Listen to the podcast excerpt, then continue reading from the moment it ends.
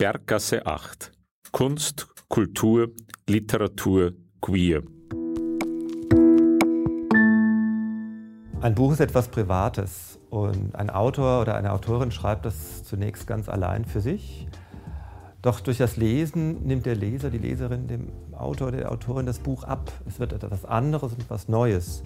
Und so wird aus dem Privaten auch wieder etwas Gemeinschaftliches. Und darüber reden wir in der Berggasse 8.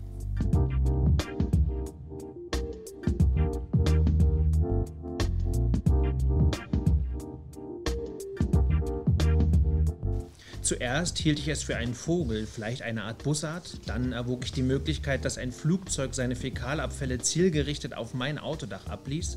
Und zum Schluss tippte ich darauf, das höchst unwahrscheinliche Privileg zu genießen, von einem Meteoriten erschlagen zu werden. Es war halt immer sehr schade für einige Kunden, dass sie nicht dabei sein konnten, aus welchen Gründen auch immer. Und äh, für die bieten wir jetzt im Nachhinein die Möglichkeit, äh, die Veranstaltungen im Internet und äh, als Blog eben zu verfolgen.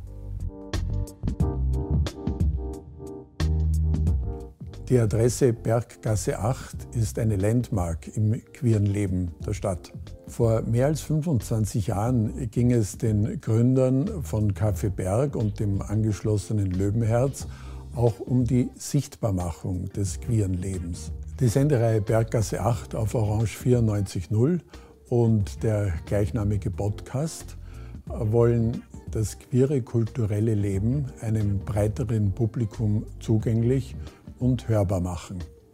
Im besten Fall erreichen wir dadurch gegenseitiges Verständnis in diversen sozialen Gruppen. Berggasse 8. Kunst, Kultur, Literatur, Queer.